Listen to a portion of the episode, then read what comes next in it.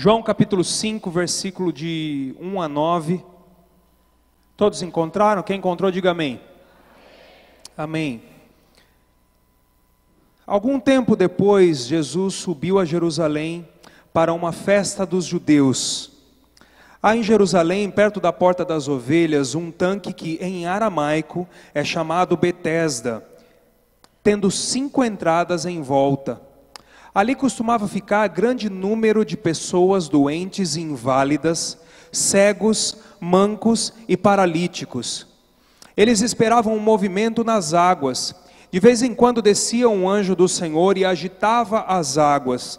O primeiro que entrasse no tanque, depois de agitadas as águas, era curado de qualquer doença que tivesse.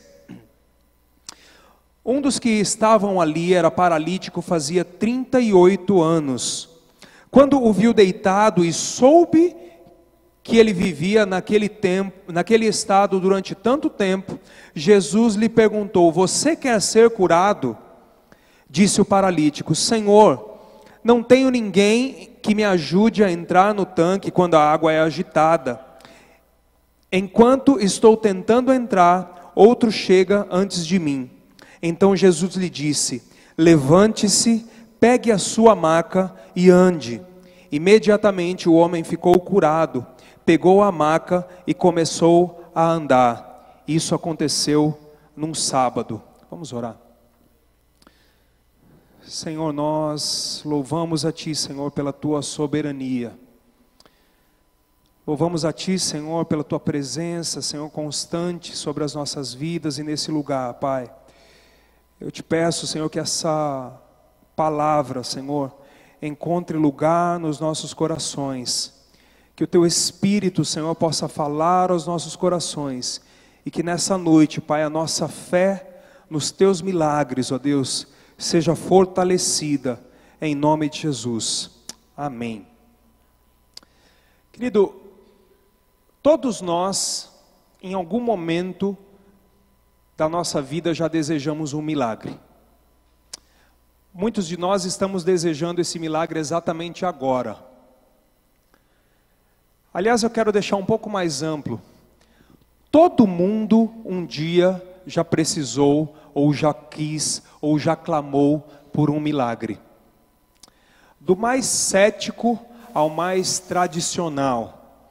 Há histórias que nós conhecemos, inclusive, de pessoas que se dizem ateus e que num determinado momento clamaram por um milagre. Então, todos já estivemos diante de uma situação da necessidade de um milagre. Situações familiares, situações pessoais, irmãos da igreja. Essa semana eu acompanhei aqui o caso de uma irmã que o pai dela sofreu um AVC, uma situação bem, bem grave, bem séria. E acompanhei ela durante alguns dias, conversamos, e, e quando eu orei por ela, a primeira coisa que me vem ao coração, quando nós fazemos essas orações, a primeira coisa que nos vem ao coração é clamar por um milagre. Porque nós olhamos para a situação e, e, e quanto mais grave essa situação, mais a gente se aproxima do clamor pelo milagre. Então, por mais que a gente, no dia a dia, a gente tenha o costume de achar que, afinal de contas, é, tem coisas que não vão acontecer mesmo, tem milagres que Deus não vai operar mesmo, mas quando nós estamos inseridos numa situação, nós clamamos pelo milagre. O milagre, ele às vezes é, testa a nossa fé.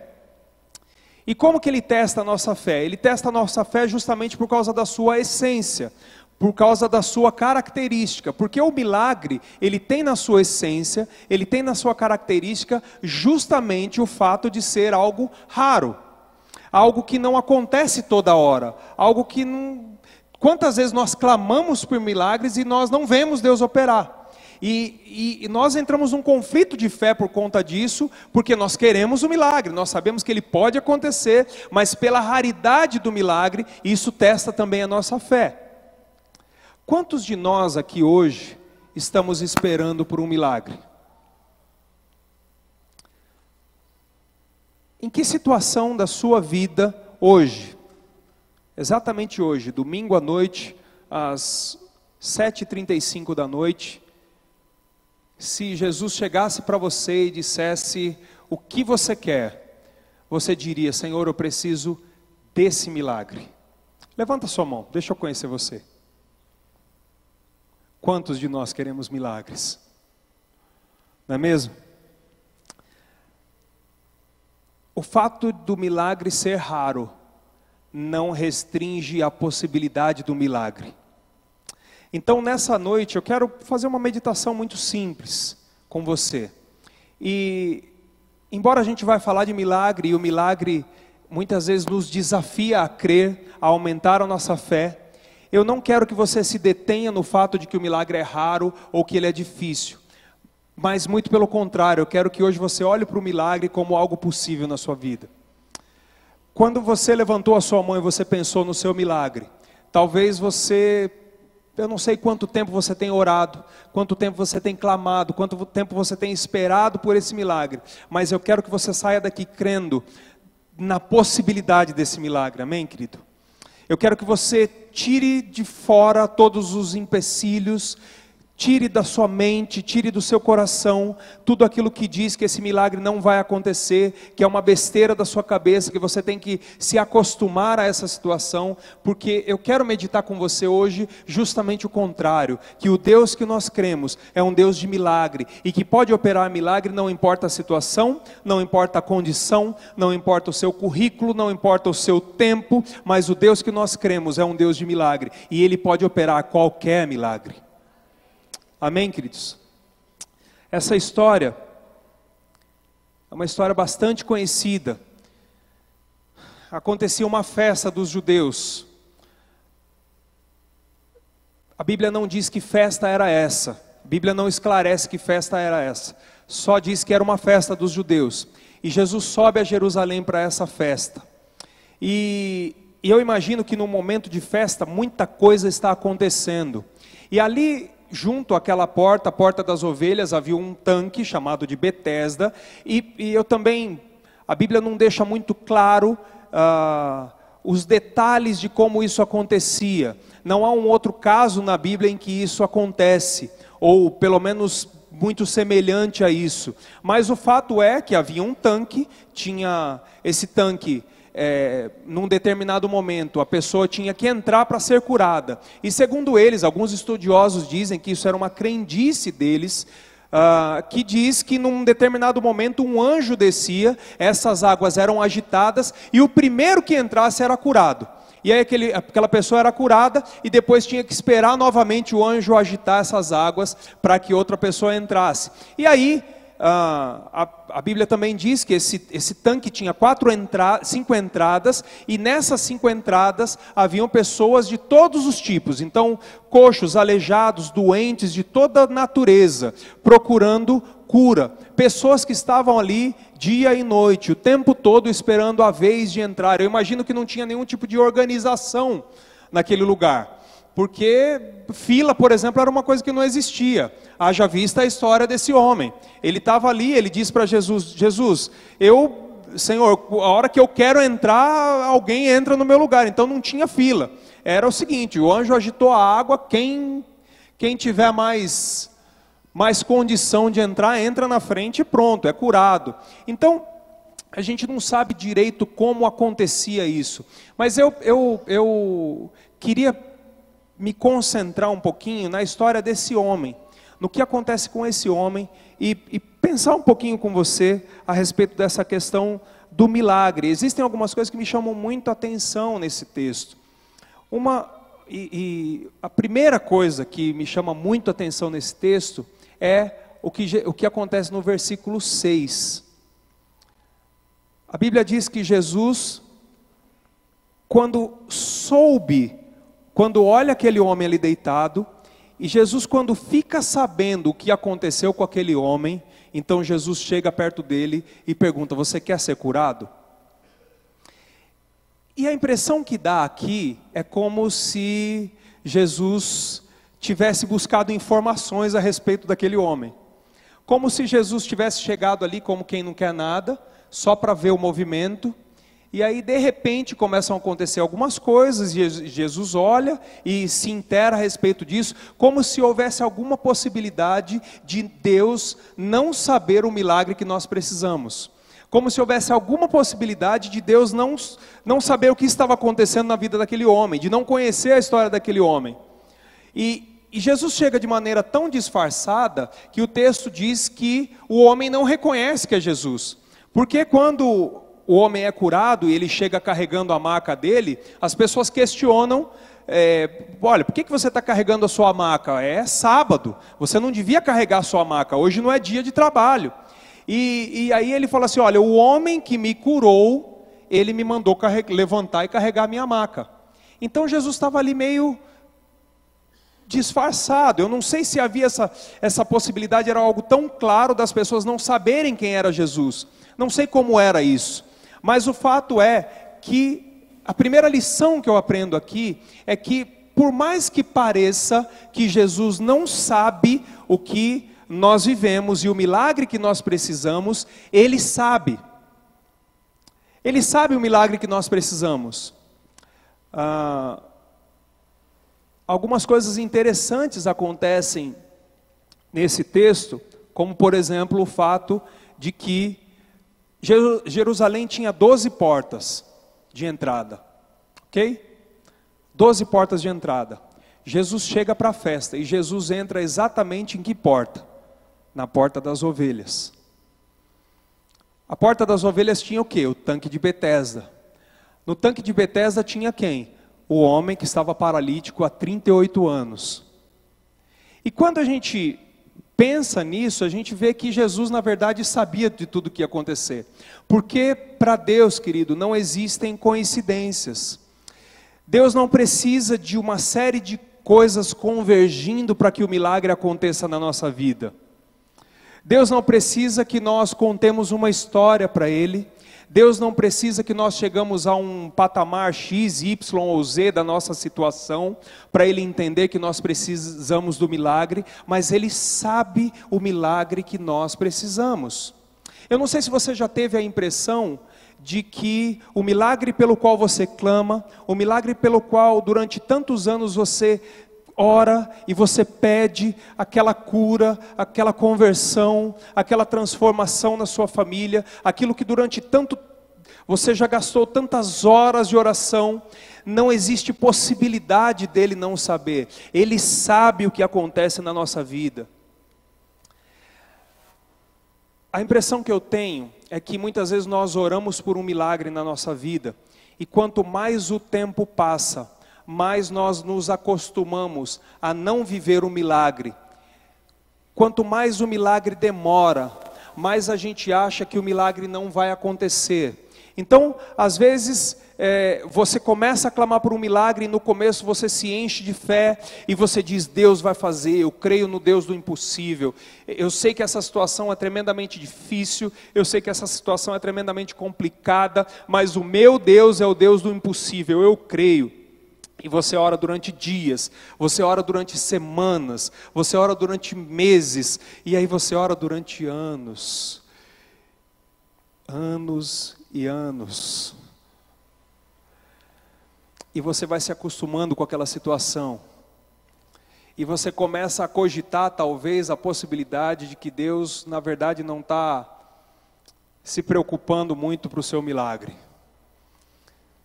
Eu fico imaginando quantas coisas esse homem teve que se adaptar. A Bíblia diz que ele estava paralítico há 38 anos. Ou seja, ele não nasceu paralítico, ele estava paralítico há 38 anos.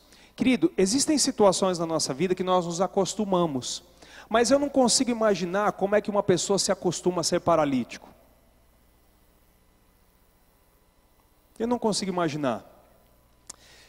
Eu fico pensando, quando aquele homem ficou paralítico, quantas coisas ele teve que abrir mão, quantas necessidades ele passou a ter, quantas coisas ele deixou de fazer e quantas coisas ele começou a fazer, de quantas pessoas ele passou a depender, e durante 38 anos ele vivia essa situação.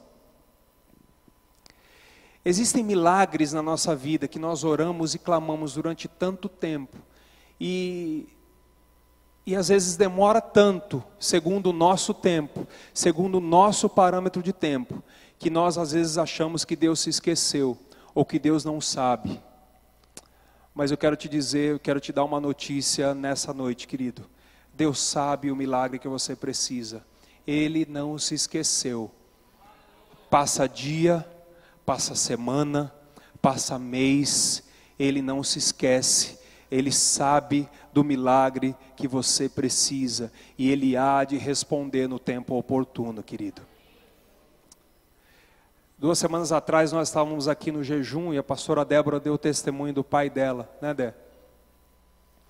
E, e ela falou quanto ela orou, quanto ela clamou para que o Senhor salvasse a vida dele e toda a luta que era orar por ele, um homem envolvido, submerso num mundo de feitiçaria, de, de, e tão aprisionado muitas vezes pelo mal e, e o clamor que foi durante dias, meses e anos. E aí ela contou a vitória aqui, né? Que ela, ela disse, mas o meu pai foi para a glória, né? Contou até a história de quando ele vinha aqui, né, Dé? Nos jantares, vinha todo de branco, mas ele vinha no culto. E o orgulho que ele tinha por ter uma vida, uma, uma filha pastora. Durante todo o tempo que ela esteve orando, Deus não havia se esquecido. Durante todo o tempo que você está orando, Deus não se esquece. Durante todo o tempo que você está clamando pelo seu milagre, Deus sabe. Os ouvidos dele estão atentos ao nosso clamor. Deus sabe o milagre que nós precisamos, querido, e ele não vai se esquecer. Ele não se esquece.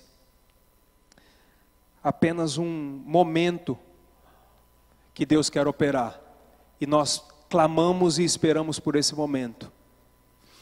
Eu sei que às vezes, quando esse milagre vai demorando, a gente começa a achar que algumas situações são definitivas na nossa vida. Mas eu vou te fazer uma pergunta: será que existe situação definitiva quando o milagre de Deus quer operar? Será que existem 38 anos de paralisia que o milagre de Jesus não possa transformar?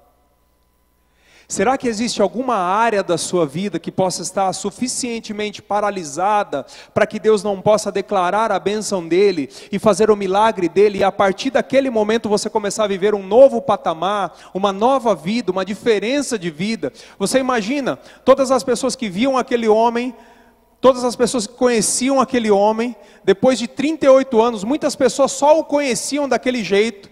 De repente, as pessoas veem esse novo patamar que ele atingiu, esse novo momento que ele chegou, que é o momento da cura, o momento de viver o milagre. Então, muitas pessoas talvez olhavam para ele e diziam: Não, você não vai entrar no, no, no, no, tanque porque a sua situação é definitiva. Já faz 38 anos, fica aí porque isso aí não tem cura mesmo. Fica aí porque isso aí não tem milagre milagre que resolva o seu problema. E muitas vezes nós dizemos para nós mesmos, o diabo diz para o nosso coração isso, de que a nossa situação não tem milagre que resolva. As pessoas olham para nós e dizem: Ih, isso aí não vai mudar nunca, isso não, nunca vai se reverter, essa situação não vai mudar. Mas o milagre de Deus chega no tempo oportuno e faz a transformação que ninguém espera. Qual milagre você tem clamado?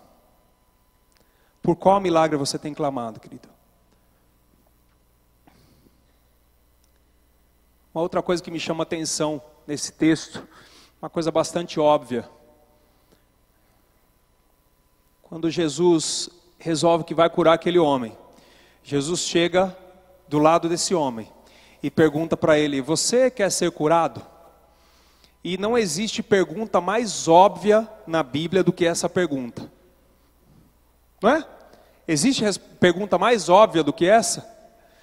Esse milagre que você disse aí, se Jesus chegar para você e dizer assim: Você quer esse milagre?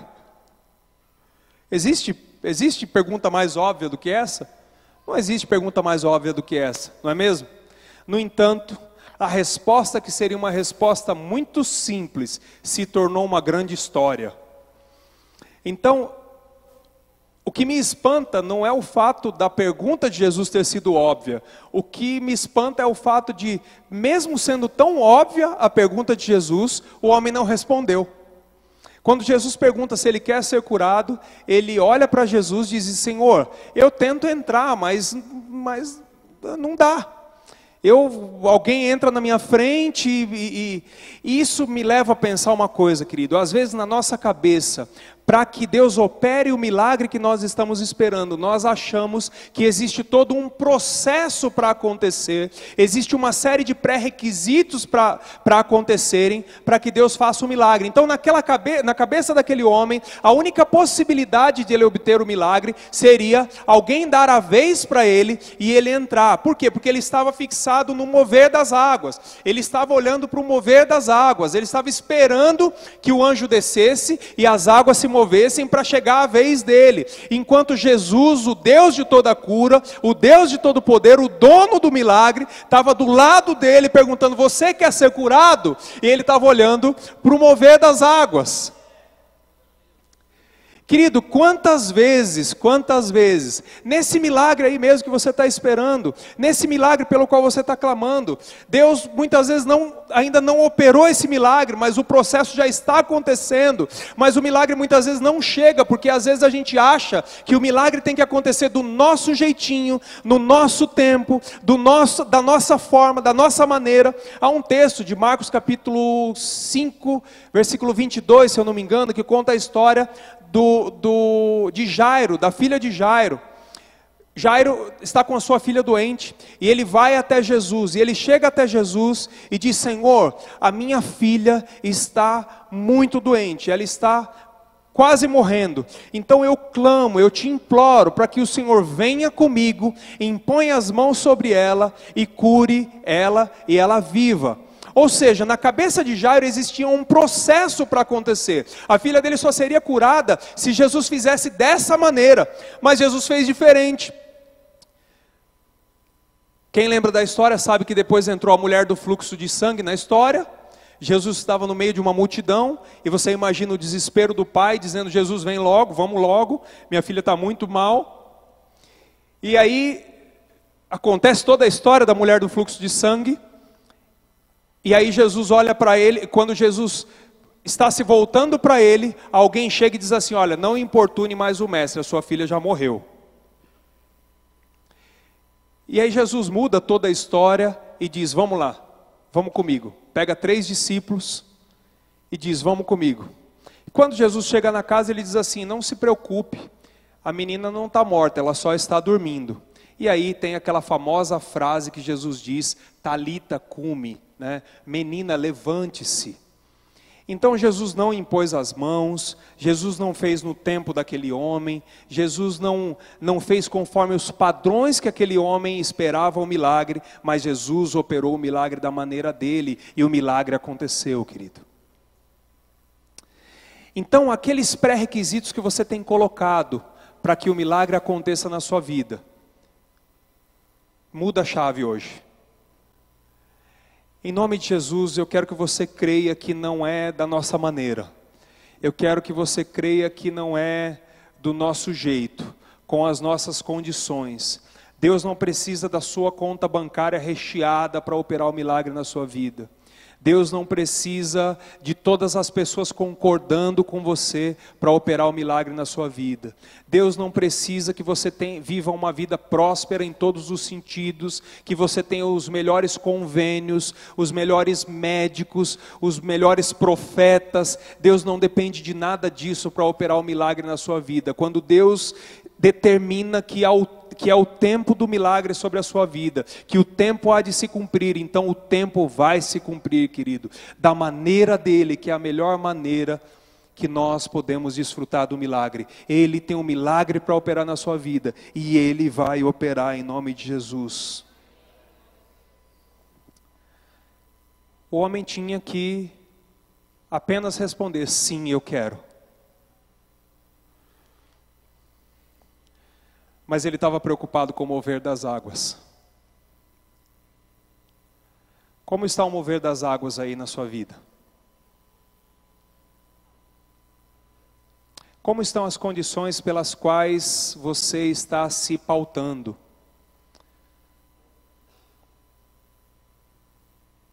Como estão os seus relacionamentos?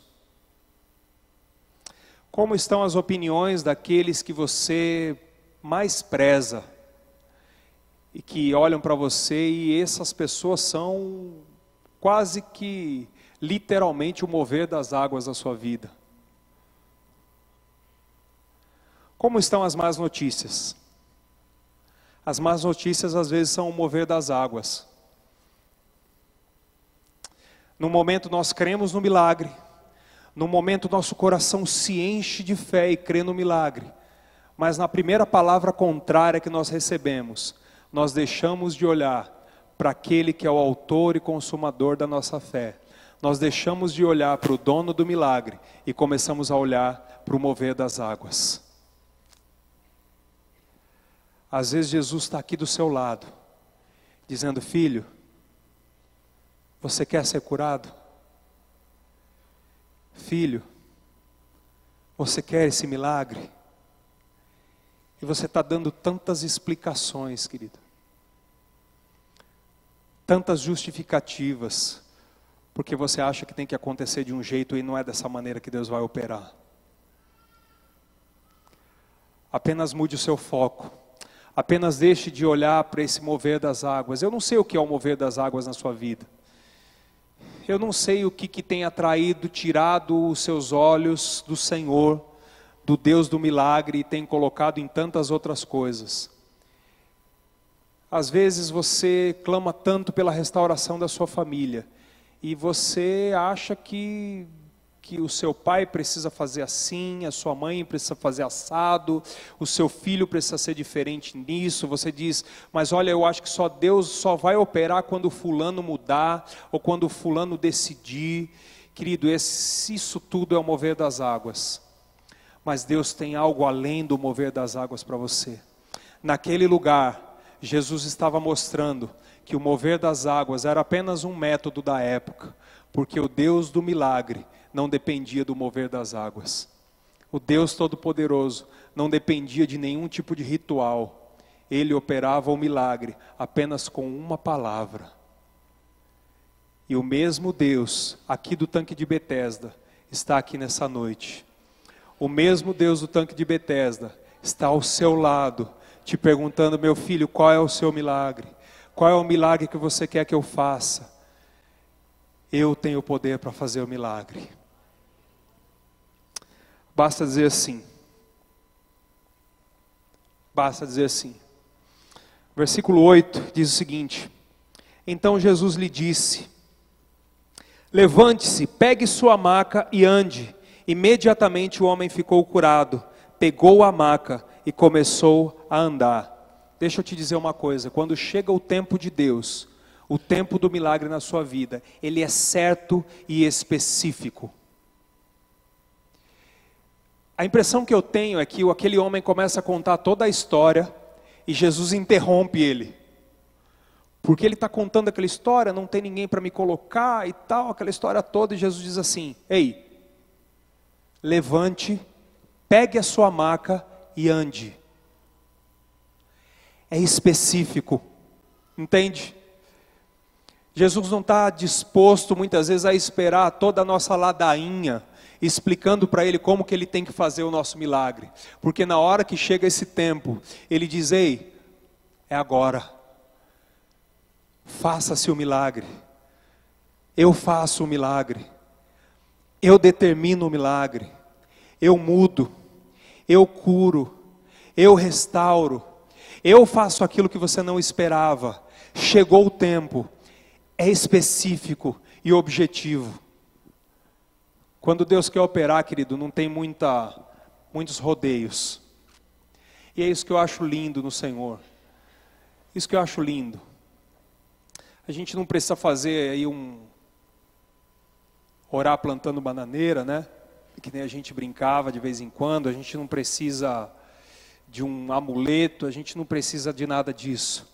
Quando Jesus quer operar o milagre na sua vida, ele é direto, ele é específico, não tem mais ou menos, não tem talvez.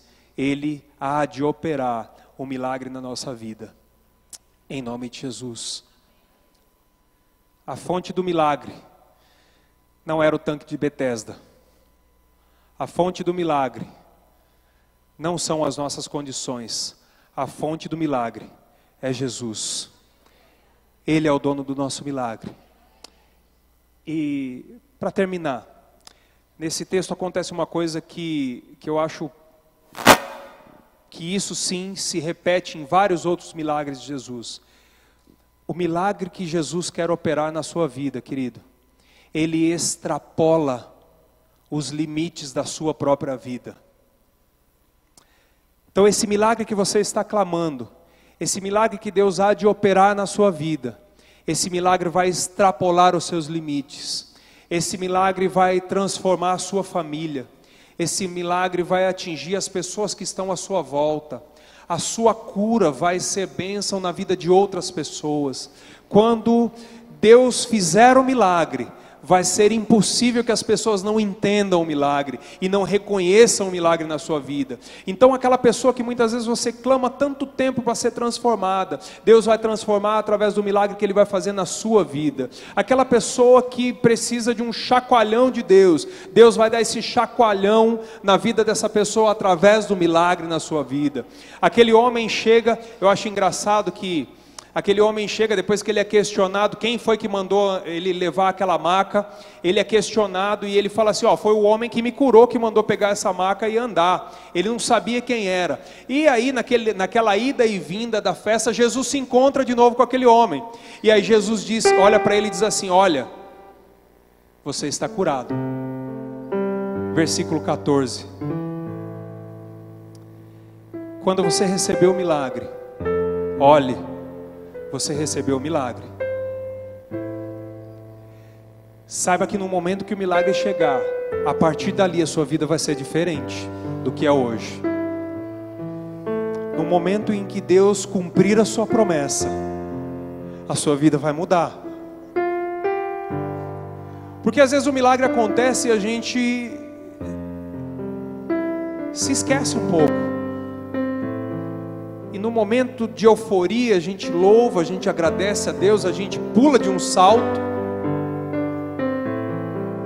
E aí depois aquilo vai se tornando uma coisa mais normal, mais comum. Mas eu desafio você, querido, a no momento que o seu milagre chegar, a sua vida atingir uma nova vida, a sua vida atingir um novo ritmo, a sua vida atingir novos rumos. E a partir daquele momento, você há de ser conhecido pelo milagre que Deus operou na sua vida. Olha, você está curado. Olha, o milagre chegou. Olha, eu fiz a minha obra na sua vida. É isso que Jesus diz, querido. E a obra dele na sua vida vai extrapolar os limites. Então, se tem uma palavra que eu queria concluir, deixar para o seu coração nessa noite. Tire o seu foco do mover das águas. Tire o seu olhar do mover das águas.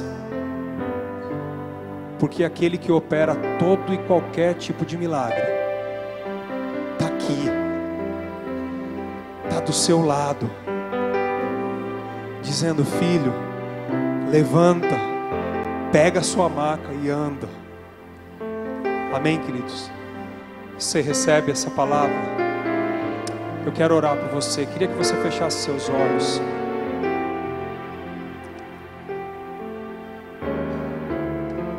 Eu sei que muitos de nós estamos orando por diversos milagres durante muito tempo, ou pelo menos segundo o nosso conceito, durante muito tempo. Eu não sei se você começou a orar hoje por esse milagre, eu não sei se faz anos, meses, eu não sei. Mas se você é um desses, assim como eu, eu queria que você levantasse a sua mão. Eu quero orar pelo seu milagre nessa noite.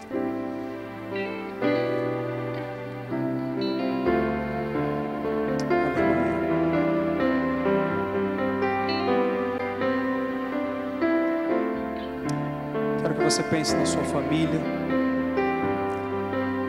Quero que você pense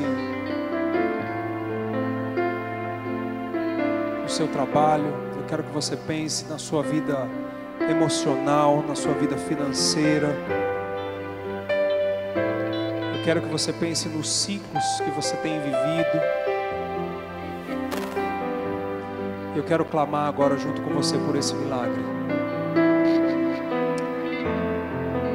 Eu sei que às vezes, querido, a gente usa tantos jargões para dizer que Deus é o Deus do milagre. Mas eu não creio nessa noite, eu não quero nessa noite que você saia daqui crendo numa palavra de efeito. Eu quero clamar para que Deus opere no seu coração nessa hora. Que Deus opere fé no seu coração. Que Deus fortaleça a sua fé nele, que é o Deus de todo milagre. Que em nome de Jesus, se você estava desanimado, se você estava triste, se você estava trilhando um caminho que parece que o milagre estava longe demais, eu quero agora clamar a Deus para que Ele te aproxime do milagre, que Ele aproxime o seu coração do milagre nessa noite. Querido.